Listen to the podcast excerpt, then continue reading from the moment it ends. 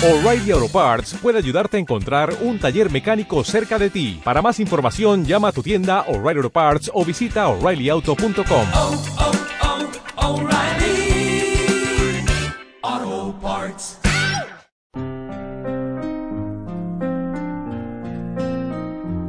Crimen y Criminólogo en radiosapiens.es con Martín Hernández.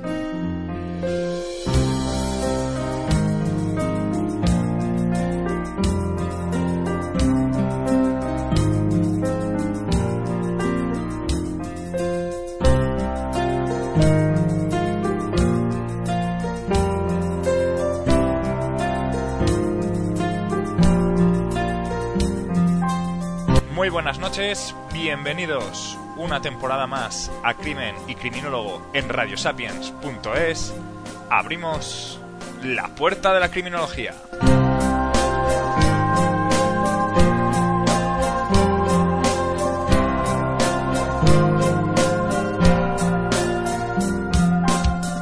Antes de arrancar con los contenidos de este primer programa, quería anunciaros que además de las voces que realizaban Crimen y Criminólogo la pasada temporada, se unen a, nuestro equipo eh, Miriam y Lorena de Criminis Logia, que realizaban un programa de criminología en otra radio online.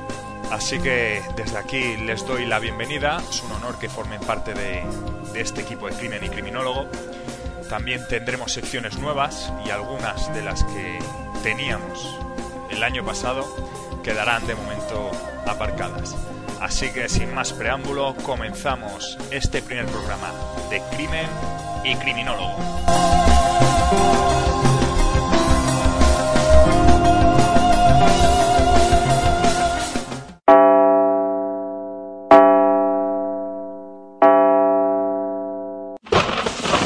Whitechapel, 1888. En agosto de 2013 se cumplen 125 años del inicio de los crímenes de Jack el Destripador, uno de los fenómenos criminológicos más trascendentes e impactantes de la historia del delito. Crimen y Criminólogo no ha querido ser ajeno a este triste aniversario y les traemos para este primer programa de la segunda temporada una entrevista al experto en la materia, el doctor Gabriel Pongo. Una entrevista dedicada a los 125 años de aquellos, tristemente, célebres crímenes. 125 años de sangre y misterio.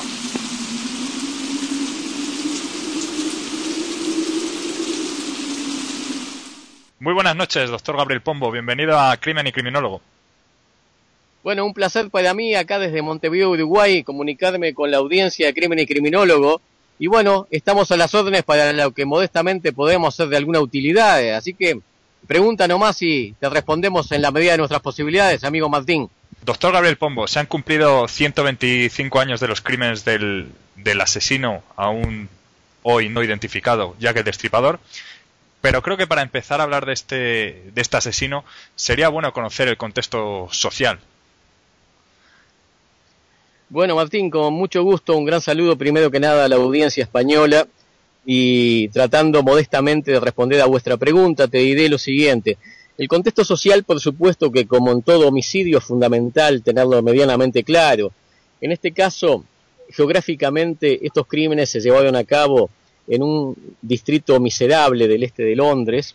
Eh, la época fue 1888, o sea, estamos hablando de pleno gobierno de la reina Victoria, plena época victoriana, donde Inglaterra era el país más poderoso del mundo, pero sin embargo ocultaba llagas sociales, eh, al punto tal que precisamente, en forma insólita, estos homicidios, que fueron tan lamentables, trajeron quizás algo positivo que fue que la prensa pudo divulgar la existencia de esa situación tan cadenciada en el este de Londres y eso dio lugar a algunas, eh, digamos, algunas obras benéficas que mejoraron en parte la vida de los pobladores.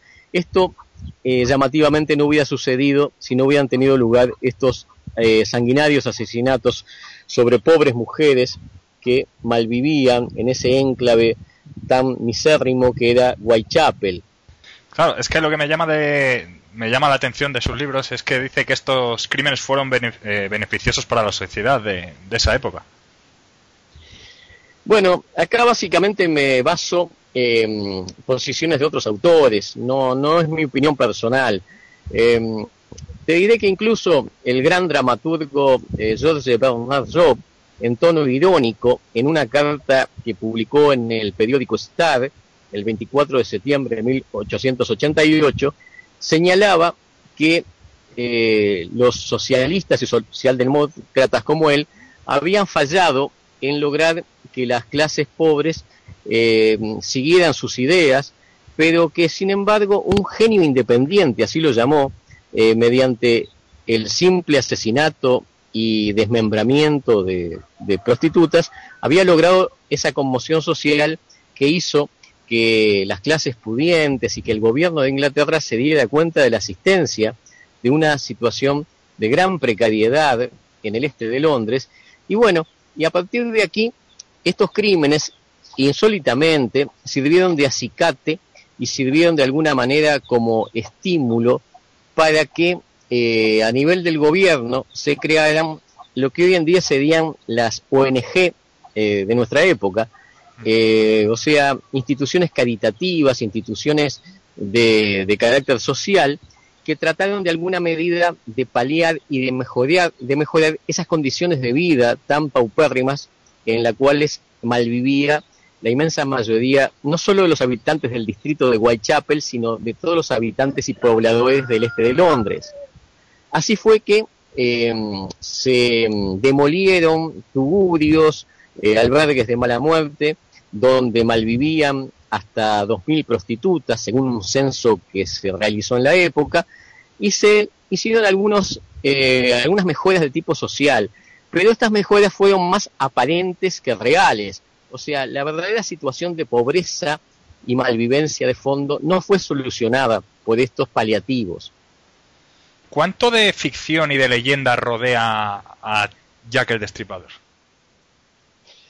Bien, de ficción y de leyenda hay una gran parte, eh, al punto tal que los hechos conocidos y objetivos, que hoy se pueden de alguna manera tener una certeza plena de ellos, son relativamente muy pocos.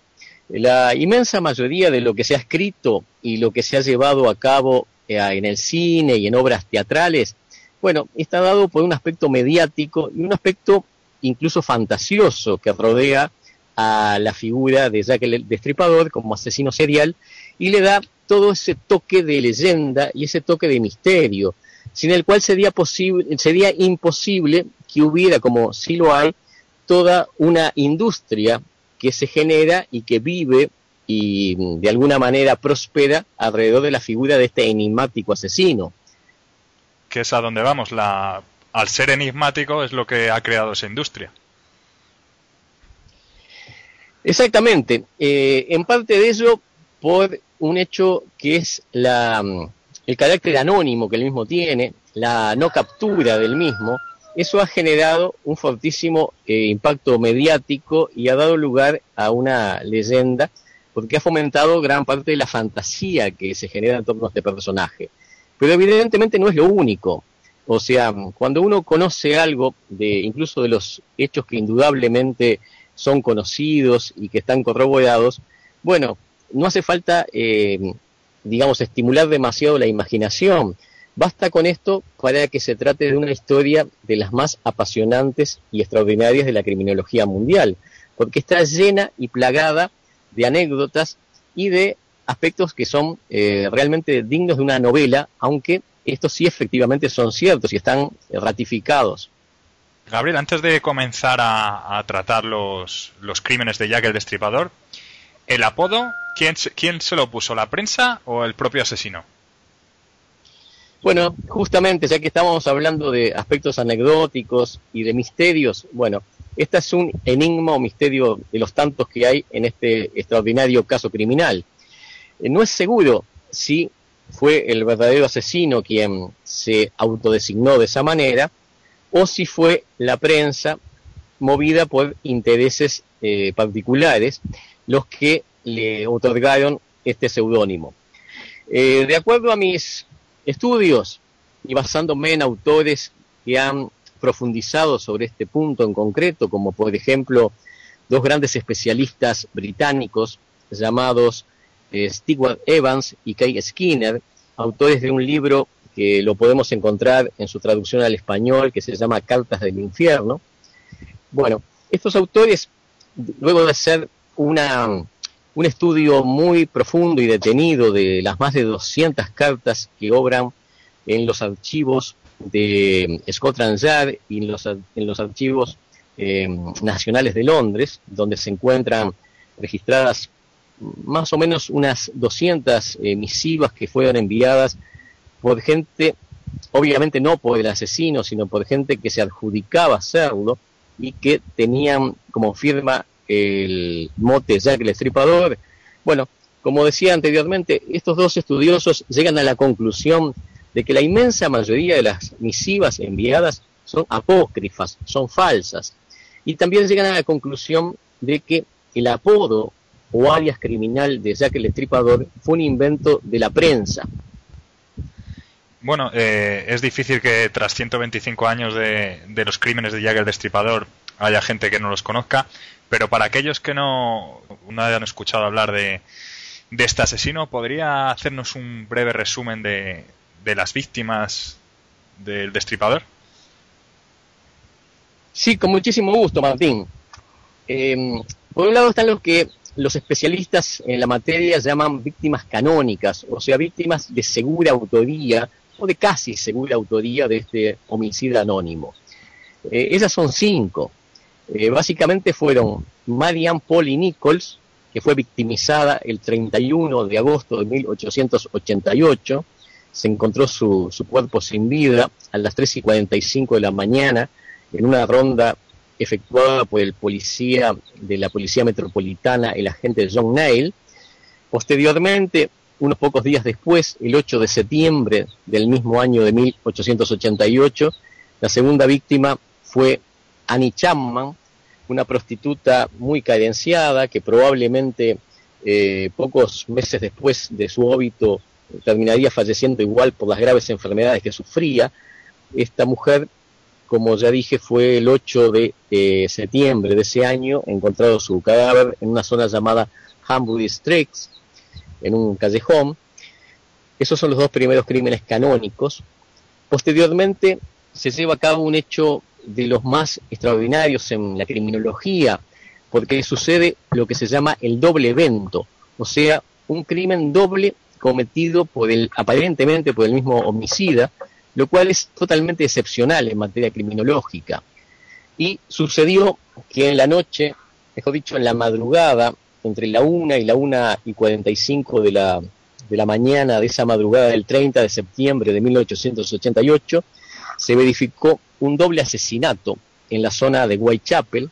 En primer lugar, eh, cayó muerta con un tajo de, eh, inferido de izquierda a derecha en su cuello, la prostituta Elizabeth Stride y eh, una media hora, 45 minutos, en una zona también dentro de Whitechapel, pero básicamente en la llamada Plaza Mitre, se encontró el cadáver espantosamente mutilado de otra prostituta llamada Catedine Edogües.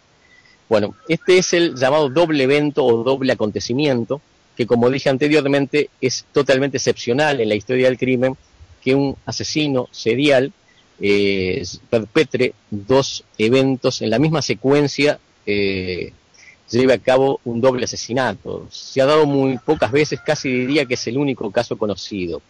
Y finalmente, la última víctima de segura autoría de este psicópata, eh, se llevó a cabo la muerte de esta mujer, a diferencia de los otros casos, en una habitación cerrada, en una pensión llamada Millescourt, que traducido al español sería la corte del molino, en esta mm, habitación que trágicamente y, fatídicamente era la número 13, eh, se encontró también en la madrugada del 9 de noviembre de 1888 el cuerpo sin vida, terriblemente mutilado, de Mary, de Mary Jane Kelly, que es considerada por los expertos como la última víctima de segura autoría del psicópata Jack el Estripador.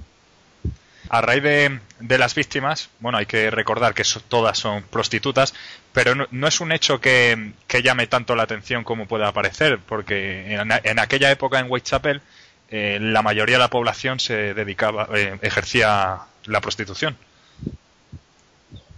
Whitechapel, como eh, momentos atrás señalé, estaba considerado el distrito más paupérrimo, más, na- más misérrimo del Londres de la época, y, el este de Londres era en general una zona muy carenciada, diferente del resto de, de la geografía de Gran Bretaña.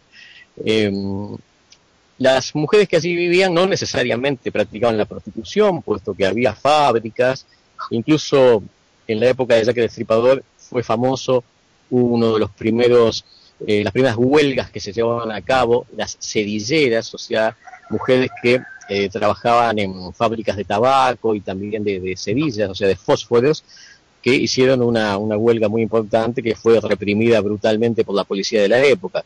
Quiere decir que no todas las mujeres, ni mucho menos, eran prostitutas, sino que había trabajadoras de fábrica, empleadas domésticas, pero lo que no íbamos a encontrar de ninguna manera en este pobrísimo distrito de Whitechapel es mujeres aristocráticas o mujeres de otro nivel social y cultural. Eh, muchas de ellas no tenían otro remedio que convertirse en prostitutas. Incluso si hacemos un breve eh, repaso de las, de las víctimas, no, no solo las canónicas, sino aquellas que eh, se supone que quizás hayan sido víctimas de Jack el Destripador, pero no hay seguridad de ello, en muchos casos cuando comenzaron su, en su juventud no practicaban la prostitución, sino que, y también tenemos que tener en cuenta acá, que en aquella época y en aquel lugar eh, la gente envejecía mucho antes que hoy en día, o sea, una mujer de 40 años, a veces lamentablemente por el alcoholismo y por la, la malvivencia, era poco menos que un desecho humano que estaba destinado a fallecer en, pocos años más. Bueno, eso que es impensable hoy en día, Dios gracias por, por los cambios que ha tenido la medicina y la mejoría de, de, nuestras existencias, no lo era en el 1888 y sobre todo no lo era en el este de Londres y en especial en el, repito, más pobre, más paupérrimo, más miserable de los distritos que era Whitechapel. Bueno, eh, obviamente muchas mujeres se convertían en la prostitución después que pasaban su primera juventud, iban perdiendo su encanto y sus posibilidades de ser mantenidas por algún hombre, porque lamentablemente sí, en su inmensa mayoría la mujer, eh, si algo había en la época victoriana, era, aún en las clases más elevadas, la dependencia masculina, la dependencia a tener un esposo que las mantuviera económicamente. Eh, volviendo otra vez a las víctimas conocidas de, este psicópata, ya que el estripador, bueno, muchas de ellas no habían comenzado como prostitutas. Cuando eran mujeres de 20 años, de 30 años, tenían sus maridos, tenían unas vidas eh, de clase modesta, pero no se veían obligadas a ejercer la prostitución. Luego perdían este, su marido, perdían su fuente de sustento y en muchos casos se convertían en alcohólicas, porque el alcoholismo es un flagelo que azotaba a las clases pobres del este de Londres. Y bueno, alcohólicas, sin apoyo económico de parte de sus maridos, lamentablemente terminaban ejerciendo el meretricio. Claro. Y eh, lo ejercían en las peores condiciones posibles, muchas veces ni siquiera en casas públicas, sino que el acto sexual con los clientes se hacía en plazas, se hacía en recovecos, en callejones, y justamente muchos de estos callejones, estos recovecos, estos lugares tan sórdidos, fueron aprovechados por este tan inteligente y malvado psicópata que fue Jack el Destripador. Más de un autor ha dicho de que las propias víctimas, sin saberlo, lo conducían al asesino al lugar donde le era más fácil eliminarlas, que era esos recovecos, esos callejones que estaban destinados a mantener eh, relaciones sexuales, la prostituta con el cliente. Y bueno, para su desgracia, uno de estos clientes fue este psicópata salvaje que en el otoño, en el llamado otoño del terror de 1888, quitó la vida por lo menos a cinco mujeres. De esas cinco mujeres, anteriormente hablamos de, nos hablaba del doble evento, pero hay gente que no, que no piensa que realmente fuese Jack el Destripador quien actuó en, el, en ese doble evento. Bueno, dentro de los autores que no tienen certeza o, o lisa y llanamente entienden de que Jack Destripador no, no tendría que haber sido el- necesariamente el asesino que motivó ese doblemente, este modesto autor uruguayo se cuenta. O sea, en lo personal sigo la opinión de algunos autores, como por ejemplo Paul Berg, como también por ejemplo Stewart Evans y Kay Skinner, los cuales opinan de que la víctima, Elizabeth Street, eh, no fue realmente asesinada por Jack el Estripador. Eh, los motivos de por qué entendemos de que en la lista de víctimas clásicas no tendría que estar incluida esta mujer, bueno, por ejemplo, eh, la misma es agredida con un cuchillo distinto al cuchillo que normalmente y usualmente utilizaba el asesino. En este caso, la mujer fue atacada y fue cortado su cuello de izquierda a derecha con una especie de navaja de muelle o navaja eh, que utilizaban los carniceros, muy distinta al cuchillo que se suponía más afilado, puntiagudo, similar a un, a un bisturí de unos 15 o 20 centímetros de hoja, que según las, eh, los médicos practicantes de las autopsias fue el utilizado para hacer las disecciones en los cuerpos de las demás mujeres. Además, Liz Stray, Elizabeth Stray, eh, solamente recibió ese corte en la garganta que le quitó la vida. No fue objeto de mutilaciones abdominales y mucho menos de extracción de órganos, lo cual sí sucedió en forma sistemática en los demás cuatro crímenes. Eh, ya vemos que solamente tomando en cuenta estas dos diferencias es muy llamativo y por lo tanto nos induce a pensar que Elizabeth Strayed en realidad no integra el grupo de asesinadas eh, tradicionales o de segura autoría del destripador y que solo la casualidad de que media hora o 45 minutos después de que fuera victimizada Elizabeth Strayed eh, se verificada en el distrito otra muerte que sí, sin duda alguna, esta fue causada por Jack el Estripador, bueno, que solo esa casualidad ha llevado a que en general la prensa de la época y que eh, autores posteriores que trataron el tema la consideraran una víctima de segura autoría o canónica. Pero hoy en día, en general, se tiende a dudar eh, por estos argumentos, que creo que son bastante fuertes, que acabo de mencionar, de que Elizabeth Street también integrara el elenco de las víctimas canónicas. Pero una aclaración que a su vez te hago, Martín, Sí. es que aunque Elizabeth Street no integrara el elenco de las víctimas canónicas, esto no quiere necesariamente decir que Jack el Destripador solamente asesinara a, a cuatro mujeres, porque algunas de las que se consideran víctimas no canónicas perfectamente le pudieron haber pertenecido. ¿Cuántas más podría haber asesinado Jack el Destripador que no hayan sido englobadas como canónicas? Bueno, una aclaración que podría ser de interés hacer para la audiencia es la siguiente. Eh, por un lado están los llamados crímenes canónicos o de relativamente segura autoría, ya que el destripador, que como comenté anteriormente serían estos cinco, aún con la duda que nos da el caso de Elizabeth. Sí. Y por otro lado, en forma concomitante en el tiempo, se verificaron entre los años de 1888 y 1891 otra serie de crímenes, dentro de los cuales también se incluye estos cinco asesinatos, y esta serie de crimen más extensa fue designada por los historiadores como los asesinatos de Whitechapel o como las muertes de Whitechapel, porque casi todas ellas se concretaron o en Whitechapel, en este distrito, o en sus alrededores, en otros distritos aledaños como Spitalfields o Algate, pero eh, por una cuestión de comodidad de lenguaje se les llamó asesinatos de Whitechapel, y son eh, de más cantidad, son unos 11, eh, unas 11 situaciones mortales. No me animaría a llamarlas asesinatos, porque en algunos casos se tiene la fundada sospecha de que las eh, supuestas víctimas de homicidio no fueron tal, y que pudo dentro de estos haber algún caso de suicidio o algún caso donde ni siquiera se fue, fue un crimen. Eh, como ejemplo te pondré el llamado eh, torso que fue encontrado en la calle Pinching en el año de 1889, o sea, un año después de los crímenes de, de autoría segura del destripador, y ahí lo que se encontró en, ese, en esa calle también de Whitechapel fue eh, en una especie de barranco, en una especie de baldío, eh, tras una ronda policial de rutina, se encontró un torso de mujer, pero algunos, eh, incluso médicos forenses, fueron de la opinión de que ni siquiera se trató de un crimen, que por ahí había sido el un cadáver que usaban este, estudiantes de medicina para eh, actividades de disección y de estudio anatómico y que lo arrojaron en esa zona. Em, esto te lo pongo como ejemplo para que veas que no necesariamente los llamados, los 11 casos que son designados históricamente como asesinatos de Whitechapel necesariamente son asesinatos. Eh, la pregunta que más se suele hacer la gente es eh, ¿por qué Jack el Destripador no volvió a cometer homicidios después de matar a, Mary Jane Kelly? Con esta respuesta, los, los posteriores asesinatos que podrían ser de, de este psicópata, eh, aclararíamos esta, esta pregunta.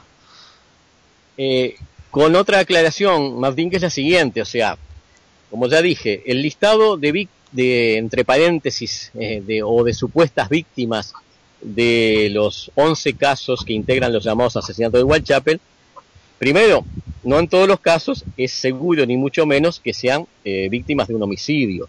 Y en segundo lugar, de ese otro elenco o listado más, más amplio, no necesariamente, por supuesto, todas las asesinadas que no están dentro del grupo de canónicas de 5 fueron obra o faena de Jack el Estripador.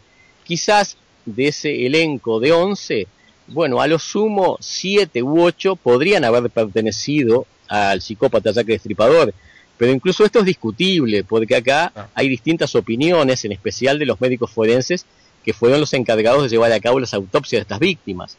Hubieron médicos forenses como por ejemplo el doctor Thomas Bond, que entendió que Jack el Estripador, además de las cinco víctimas canónicas, por lo menos eh, había llevado a cabo el, el homicidio de dos de las eh, víctimas que integran el elenco de asesinatos de Whitechapel.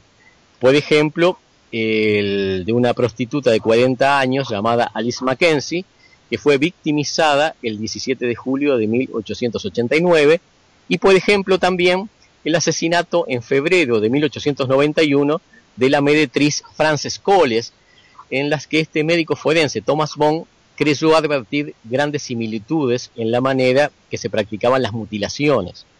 Han aparecido infinidad de sospechosos, cada año aparece uno nuevo como usted, como usted sabrá, pero para Gabriel Pombo, ¿quién cree que puede ser sospechoso de estos crímenes? Bueno, aclaración hecha Martín de que el modesto autor uruguayo Gabriel Pombo es básicamente un divulgador de, la época victoriana, de las, los asesinatos o de la vida de, este psicópata Jack Destripador, y que eh, lo que ha publicado han sido libros justamente de divulgación, tratando de ser lo más objetivos posible y también lo más amenos y entretenidos, porque no solo eh, eh, aporto información de otros autores, sino que trato de darle modestamente una impronta personal. Pero no he tenido la pretensión eh, o la petulancia quizás de eh, presentar un libro proponiendo específicamente a un culpable, a un posible sospechoso.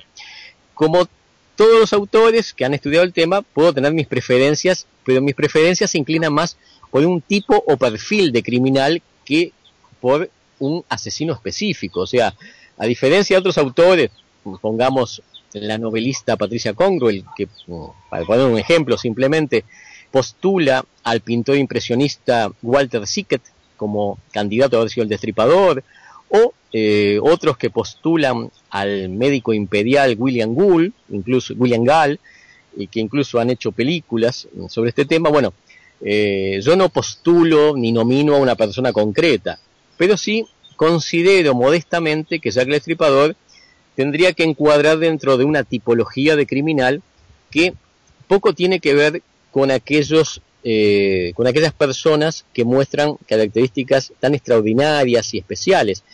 Para mí, Jack el Estripador necesariamente fue un poblador o un habitante de Whitechapel o sus alrededores. Y, en segundo lugar, un habitante que aunque no fuera eh, en absoluto un, bruto ignorante, pues al contrario considero que era una persona perversamente inteligente, con una inteligencia superior a la media, bueno, Sí considero de que habitaba la región, ¿por qué? Porque conocía de manera acabada toda la geografía, al punto tal que debe su impunidad, el hecho de haber escapado a los cercos policiales, eh, la circunstancia de conocer al dedillo el emplazamiento de las plazas, de las callejuelas, de los albergues, y ese conocimiento acabado, ese conocimiento totalmente eh, de dominio de, la, del distrito, fue lo que le permitió escapar una y otra vez a los cercos que le tendía la policía. Eh, por lo tanto, considero de que muy probablemente vivía allí y que era una persona que de todos modos no era, de lo, no era un indigente, ni era el típico poblador y habitante de Whitechapel, o sea, no era una persona paupérrima, sino que tenía cierta educación, cierta cultura y alguna capacidad económica también. O sea, sin ser rico, sin ser, eh, sin tener nada que ver con esos personajes tan extraordinarios y mediáticos que han dado lugar a otras nominaciones, como los que ya cité, el pintor Will, eh, Walter Sickert, el príncipe Albert Dicton, y mucho menos, pero sí era una persona que tenía cierta capacidad económica, que entre otras cosas le permitía tener libres los fines de semana, porque no olvidemos que todos los asesinatos del, destripador se cometen los fines de semana. ¿Qué quiere decir esto?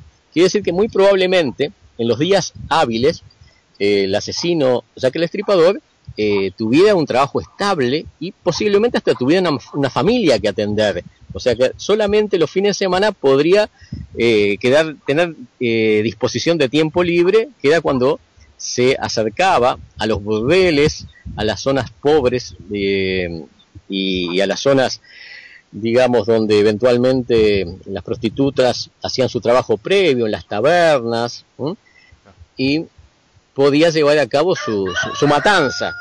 Pero, eh, repito, considero de que básicamente era un poblador de la zona, que su condición social no era pobre, pero estaba lejos de ser una persona desahogada, y que eh, evidentemente no era ningún personaje célebre, adinerado, famoso, fue un personaje más bien gris y esa opacidad le permitió pasar desapercibido y evitar la aprehensión hasta el día de hoy.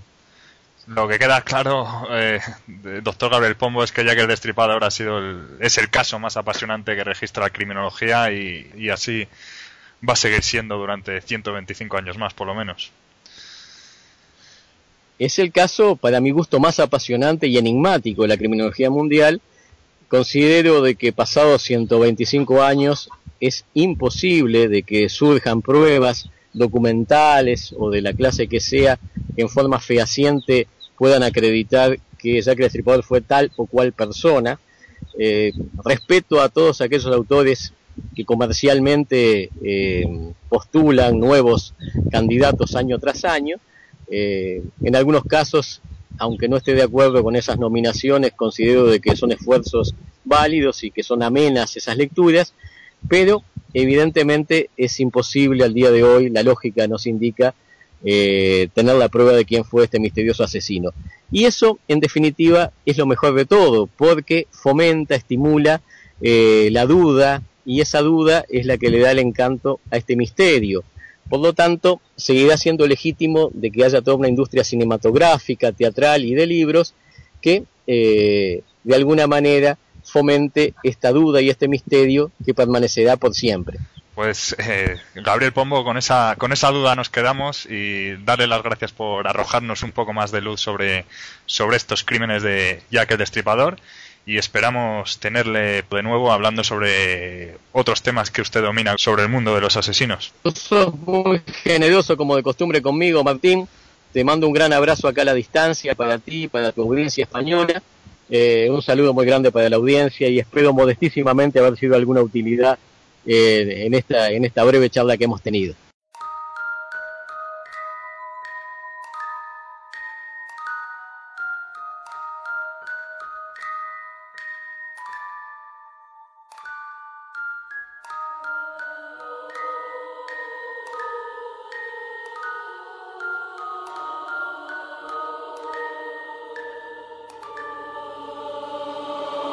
Y ahora, tras esta entrevista a Gabriel Pombo sobre esos 125 años de los crímenes del asesino aún hoy no identificado, Jack el Destripador, saludamos a Miriam y a Lorena que nos van a hablar de mujeres asesinas. Buenas noches. Buenas noches a los oyentes de Crimen y Criminólogo en Radio Sapiens. Somos Miriam y Lorena de Criminis Logia y tenemos el gusto de comenzar un nuevo proyecto como colaboradoras en este programa. Hoy comenzamos con unos pequeños relatos sobre mujeres asesinas. El primero de ellos, Noelia Domingo. Los hechos ocurren el día 3 de abril del 2003. Domingo, médico residente de tercer año, lleva en su bata un cuchillo comprado por ella misma, de unos 15 centímetros de largo. A su paso por el interior de la clínica donde trabajaba, ataca por la espalda a varias personas, algunos de ellos compañeros de trabajo, sin que estos tuvieran la posibilidad de defenderse. Entre estas personas se encontraban Félix Vallés Arroyo, esposo de una paciente, a quien le clava el cuchillo por la espalda hasta nueve veces, ocasionándole la muerte inmediata, ya que las puñaladas le lesionan varios órganos vitales. Domingo fue reducida en la zona de quirófanos por un auxiliar y varios celadores. Domingo fue diagnosticada de esquizofrenia paranoide con delirios de persecución y fue condenada a 25 años en un psiquiátrico penal. Otro relato es el de Francisca González Navarro, la parricida de Santomera. Francisca vivía con sus tres hijos en su domicilio de Santomera, en Murcia, con la figura de un, de un marido ausente en el último año debido a su trabajo como camionero en Francia. En la mañana del 19 de enero del 2002, y según la versión de la propia Francisca a la Guardia Civil, en torno a las 7 de la mañana, un ecuatoriano entró en su domicilio a lo que inicialmente parecía un robo, pero que según ella acabó siendo un doble asesinato. Cuenta el cuerpo de la Guardia Civil que tras forcejear con el intruso, de lo que podía mostrar arañazos en la cara como prueba del mismo, perdió el conocimiento y al recobrarlo se encontró a sus dos hijos pequeños sin vida. Tras hallar los cuerpos, despertó a su hijo mayor para que alertara a sus tíos de lo ocurrido. En el entierro de los niños se podía observar una Francisca aparentemente afectada y abatida por el dolor de la pérdida de sus hijos, y aferrada al abrazo de su marido. A continuación del entierro, Francisca fue detenida como principal sospechosa de la muerte de sus hijos. Lo que llevó a los investigadores a la rápida detención de Francisca fue la, gran cantidad de contradicciones y la actitud de la misma a la hora de realizar la declaración a la Guardia Civil. Relataba los hechos con una inmensa frialdad. Se podía alertar la ausencia de sentimientos en su relato, un relato que en las casi más de 12 horas de interrogatorio no hubo atisbo alguno de dolor. Los datos se contradecían en cuanto que ella hablaba de un ecuatoriano y en la calle relataba que habían sido dos los asaltantes. La autopsia también desvelaba la incoherencia de su relato al descubrir que los niños habían fallecido a las dos y media de la, de la madrugada y estrangulados con el cable del cargador del teléfono móvil, y no a las siete de la mañana como apuntaba Francisca que se habían desencadenado los hechos a lo que había que añadir que bajo las uñas del hijo de seis años, Francisco, se encontró piel de su madre, lo que podía explicar los arañazos que Francisca tenía en su cara. El informe psicológico realizado a Francisca González Navarro evidenció rasgos de trastorno límite de personalidad con rasgos aislados de personalidad paranoide, narcisista e histriónica. Y es que la vida de la parricida de Santomera, como ahora es conocida, estaba desbordada por el miedo a perder a su marido, sumida en una sensación de incomprensión, despecho y olvido por parte del mismo al que solía advertir con amenazas como te voy a dar donde más te duele. Seguimos con Isabel Padilla, la parricida de la Unión. Condenada en 1995 a 89 años de prisión por cinco delitos de parricidio cometidos en 1991. Padilla envenenó a su esposo y a sus dos hijos. También lo habría intentado con otros dos miembros de su familia. Isabel Padilla suministraba fármacos para la diabetes en las comidas de su marido y de sus hijos. Esto causó un cuadro de hipoglucemia que les causó la muerte a los tres. Los otros dos miembros de su familia, sus otros dos hijos, lograron sobrevivir a los fármacos. El dictamen pericial forense dictamina que Padilla sufría el síndrome de Mastausen por poderes, por lo que necesitaba ser imprescindible y necesaria para su familia. Padilla siempre negó los hechos. Murió estando ingresada en un psiquiátrico en 2008 de un tumor cerebral. Pilar Prades Santa María, la envenenadora de Valencia. Pilar nace en 1928 en el seno de una familia humilde y con tan solo 12 años se va a trabajar a Valencia para servir en casas de familias pudientes. En 1955 trabajaba para un matrimonio de charcuteros conocidos en la capital, por lo que Pilar disfrutaba de la soledad que le brindaba acampar a sus anchas entre todos los lujos que le ofrecía aquella casa. Se veía a sí misma como la señora del hogar. La idea de convertirse en la verdadera señora de la casa no cesaba de manifestarse en su mente, por lo que un día no dudó en suministrar veneno para las hormigas a Adela, la verdadera señora de la casa. lo suministraba en pequeñas dosis que dividía entre los cafés, la sopa o cualquier otra bebida que la señora Adela ingería durante el día. Con el paso de los días el veneno comenzó a hacer efecto y Adela empezó a encontrarse mal, a debilitarse, hasta que finalmente cae enferma y al cuidado de Pilar, quien obviamente continuaba suministrándole el veneno que acabó finalmente acabando con la vida de la señora. Muy a pesar de Pilar, el marido de Adela decidió irse de la casa y abandonar el negocio, así que la envenenadora comenzó a buscar otro domicilio donde poder servir. Pilar conoce a una cocinera que trabajaba para un doctor y su mujer, y comienzan una amistad que les lleva a trabajar juntas para el matrimonio. Pilar empieza a sentir celos de Aurelia, por lo que el plan de Pilar con Aurelia era exactamente el mismo que el que llevó a cabo con Adela, justo un año atrás. La joven cocinera Aurelia comenzó a enfermar a la par que la mujer del doctor. El objetivo de Pilar, hacerse con el control de la casa, y esta vez no quería fracasar. El doctor empezó a sospechar porque los síntomas de ambas enfermas se asemejaban desmesuradamente, por lo que llegó a la conclusión del envenenamiento deduciendo que la posible autora podría ser Pilar Prades. Es entonces cuando el doctor decide contactar con el antiguo jefe de Pilar, el cual había perdido a su mujer estando Pilar al servicio de la casa. Consiguieron exhumar el cadáver de Adela y en él encontraron la misma sustancia que en las muestras de orina de Carmen y de Aurelia, arsénico. Inmediatamente Pilar es detenida, declarada culpable y condenada a muerte por el fallecimiento de una mujer y el intento frustrado de asesinato de otras dos. María Jesús Jiménez, el crimen de Peñona. Los hechos ocurrieron el día 26 de noviembre de 1991, cuando María Jesús arroja a sus cuatro hijos por la Peñona, en Salinas. Los niños, que tenían entre 11 meses y 8 años, eran hijos de un hombre apodado El Rata, que maltrataba a María Jesús, su esposa y madre de los niños. María Jesús hizo dos declaraciones. En la primera, declaró que los niños se cayeron al vacío cuando jugaban cerca de los acantilados. En la segunda declaración cuenta que se precipitaron al vacío cuando huían de su padre, quien les arrojaba piedras. María Jesús, que padecía retraso mental, fue condenada a seis años más un día por cada uno de los cuatro asesinatos. Claudia Mijango Sarzac, la llena de Querétaro. Claudia nació en Mazatlán, México, en una familia acomodada, de formación católica. Mujer muy creyente daba clases de religión en la escuela donde estudiaban sus hijos. Tras los graves problemas existentes en su matrimonio, Ambos deciden divorciarse quedando los tres hijos bajo la custodia de Claudia. Al poco tiempo de su divorcio se empieza a especular con la posible relación entre Claudia y el sacerdote del municipio por el cual vivía obsesionada. Los vecinos comienzan a denotar fuertes problemas psicológicos en Claudia, que escucha voces extrañas lo cual empezaba a ser habitual para ella. Fue el 24 de abril de 1989, en esa misma localidad donde residía con sus hijos, en Querétaro. Y es tras una fuerte discusión con, con su exmarido donde le confiesa su relación con el sacerdote, cuando se va a la cama y a las 5 de la, mañana se despierta alterada con voces en su cabeza. Acto seguido, se viste y baja a la cocina donde cogió tres, tres cuchillos. Sin apenas pensar un segundo en lo que estaba a punto de hacer, irrumpió en los dormitorios de sus hijos y les arrebató la vida a los tres. Claudia empezó a lesionarse con uno de los cuchillos provocándose heridas en las caras anteriores de sus muñecas. Cuando la policía llegó a la casa, todo hacía pensar que Claudia estaba muerta, ya que yacía en la cama abrazada a los cuerpos de sus hijos y totalmente ensangrentada. Una vez comprobado que estaba viva, fue preguntada por lo que les había ocurrido a sus hijos, a lo que ella manifestó. Mis hijos están dormidos en casa. Yo quiero mucho a mis hijos, son unos niños muy buenos y no son traviesos. El informe psicológico reveló que Claudia Mijangos padecía un trastorno mental orgánico, epilepsia del lóbulo temporal, acompañado de un trastorno de la personalidad paranoide. Enriqueta Martín, también llamada la vampira de Barcelona. Martín, casada con el pintor Joan Pujaró, se separó y reconcilió seis veces con este debido a las aficiones de ella. Martín llevaba una doble vida. Por el día mendigaba y vestía harapos.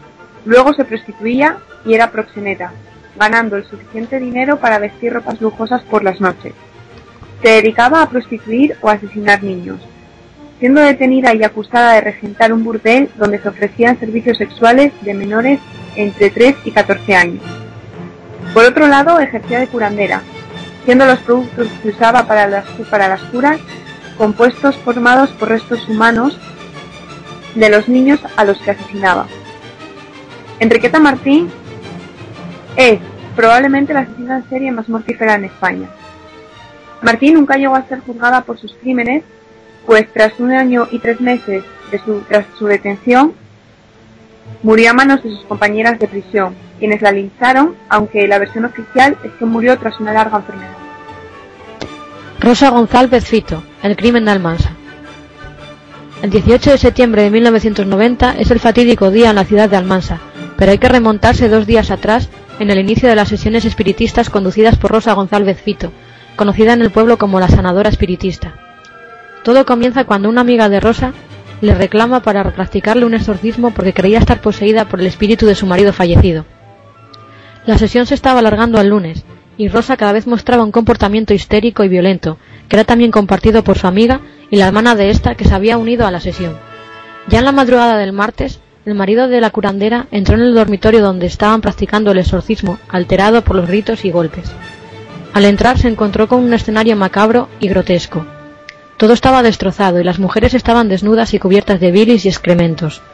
Rosa le pidió a su marido que le trajera a su hija, que dormía en una habitación contigua.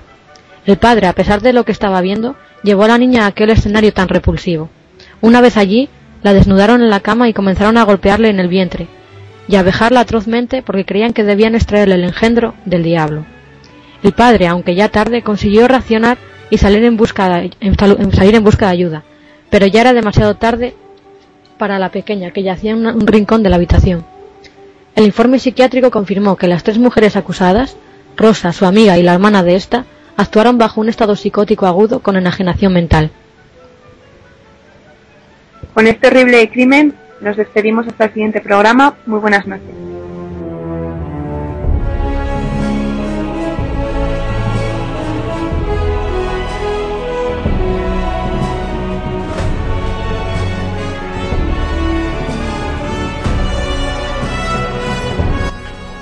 Muchas gracias, Lorena, Miriam, bienvenidas al equipo de Crimen y Criminólogo.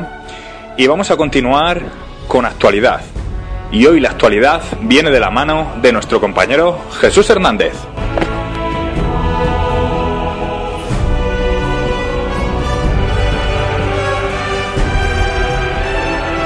Buenas noches, Radio Sapiens. Vengo hoy a hablaros de Twitter, concretamente del Twitter de la policía, con más de 700.000 seguidores, el segundo de un cuerpo de seguridad del mundo más seguido después del FBI en Estados Unidos.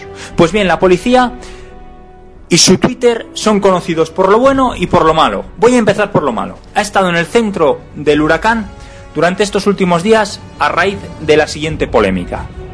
Una revista Cultural le pregunta directamente al Twitter de la policía lo siguiente.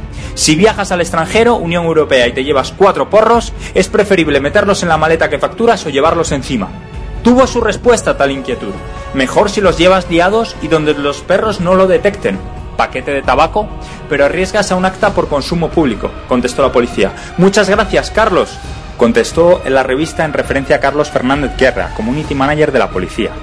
A mandar, He tenido que consultarlo porque yo no conocía y un agente veterano es el que me lo ha aclarado. Saludos, Carlos. Aseguró dicho community instantes después.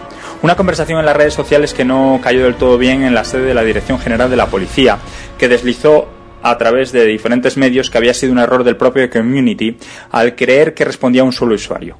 Por ello, eh, instantes después eh, colgaron el siguiente tuit. Para evitar confusiones, la tenencia o consumo de droga en lugares públicos acarrea una sanción administrativa. Saludos, Carlos.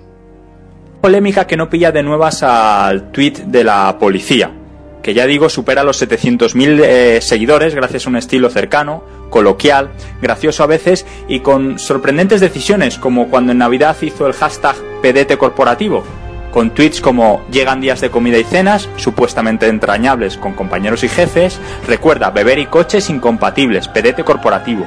Vaya colocón se cogió ayer tu compañera en el pedete corporativo y tú en plan paparazzi. Antes de compartir las fotos, pregunta al afectado. Una serie de tweets que han puesto a, la Policía Nacional en, pues en boca de todos, ¿no? Han hecho reportajes en todos los medios españoles, eh, en la prensa internacional también se han hecho eco de este tipo de información cercana a los usuarios en la BBC, en Bloomberg, en Reuters, en Le Monde. Eh, también ha sido conocido por un pique que mantuvo con MediaMark a través de un mensaje que fue el siguiente. La Policía Nacional colgó, si eres cazador, los perros son tus fieles aliados y grandes amigos. Cuídalos siempre. El maltrato de animales está penado. Algo que respondió MediaMark. Nos parece una idea brillante. Ahora solo falta cuidar que no se cace animales.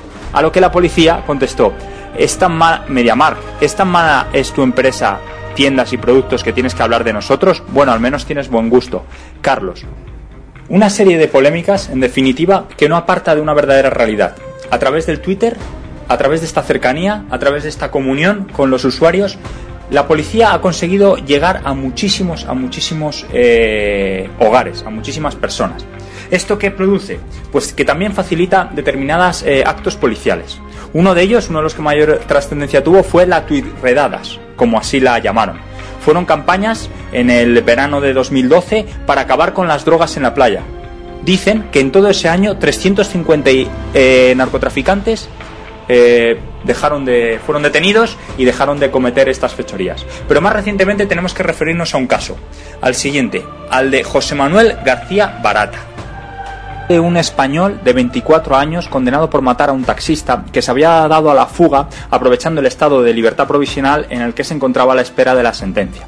Debido a la peligrosidad de este criminal, los responsables policiales se pusieron en contacto con el community manager para que lanzara un mensaje.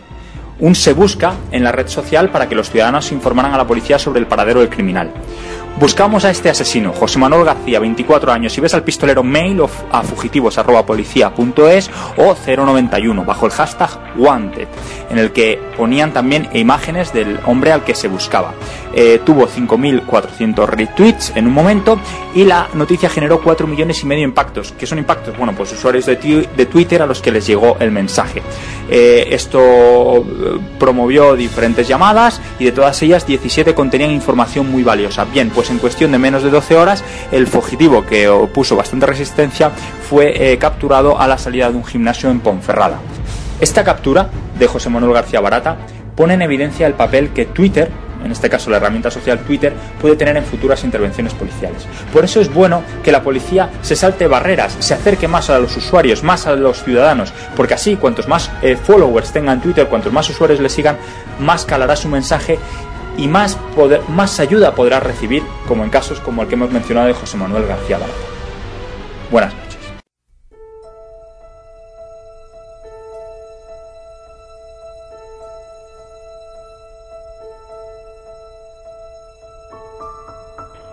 Buenas noches, Martín. Hoy empezamos la sección de desaparecidos con algunos datos del informe del año 2013 de la Asociación SOS Desaparecidos. En total se han activado 725 alertas, de los cuales 355 se resolvieron de forma positiva, 185 fueron con resultado de fallecimiento, 4 se cerraron de forma voluntaria, 23 fueron casos internacionales y 11 casos se cerraron gracias a las pistas aportadas por los ciudadanos. En cuanto a la difusión en las redes sociales, la página de Facebook de la Asociación SOS Desaparecidos alcanzó un total de 9.787.166 visitas y obtuvo 12.693 seguidores. Por su parte, Código Ámbar obtuvo 11.788.115 visitas y un total de 11.920 seguidores. En Twitter, el perfil arroba sos desaparecido consiguió 4.730 seguidores y el número de cibervoluntarios que colaboran con la asociación ascendió a 48.422. Y ahora vamos con las alertas más recientes. Víctor da Silva, 19 años, de nacionalidad brasileña y estudiante de Administración y Dirección de Empresas. Desaparece el 1 de enero de 2014 tras asistir a un cotillón de Nochevieja en la zona del Meandro de Ranillas, Zaragoza. Lo último que se supo de él fue que había enviado un mensaje a una amiga sobre las 10 menos cuarto de la mañana de ese día. Es moreno, mide un metro setenta y ocho y vestía traje oscuro y camisa rosa clara. Víctor Martín Teni, 39 años, triatleta canario, desaparece el 1 de enero de 2014 en el Parque Nacional de Cañadas del Teide, Tenerife, cuando estaba entrenando. Su coche fue localizado junto al refugio montañero de Llano Ducanca. Es moreno, ojos claros y mide un metro setenta y cinco, es de complexión fuerte. Daniel Pousa González, 62 años, desaparece el 11 de enero de 2014 en San Lorenzo de Boiñán, Tomiño, Salió de su casa en una bicicleta de montaña de color rojo y plateada. Fue visto por la zona de Carregal. Dentro de su domicilio se encontró su documentación, las gafas y las llaves del coche. Francisco Morato Carrillo, 92 años, desaparece el 12 de enero de 2014 en Valencia de Alcántara, Cáceres. Residente de la residencia de ancianos San Antonio de esa misma localidad. Fue visto por última vez en torno a las 4 de la tarde del domingo 12 de enero, por la Nacional 521 a la altura del paraje conocido como Morañón. Vestía una chaqueta y un jersey oscuro, pantalón marrón y gorra. Francisco Puentes, 35 años, desaparece el 20 de enero de 2014 en Lloret, Girona. Mide un metro setenta y cinco, pelo oscuro y viste tejanos azules, sudadera y chaqueta oscura. Tiene dos tatuajes en el brazo izquierdo, uno con el nombre de Paula y otro con el de San Jordi. Su coche fue encontrado en la zona de Sacaleta. Buenas noches.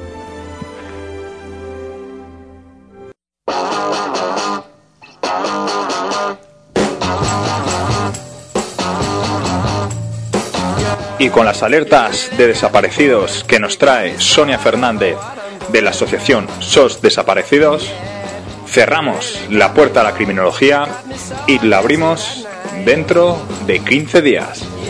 Muy buenas noches y muchas gracias.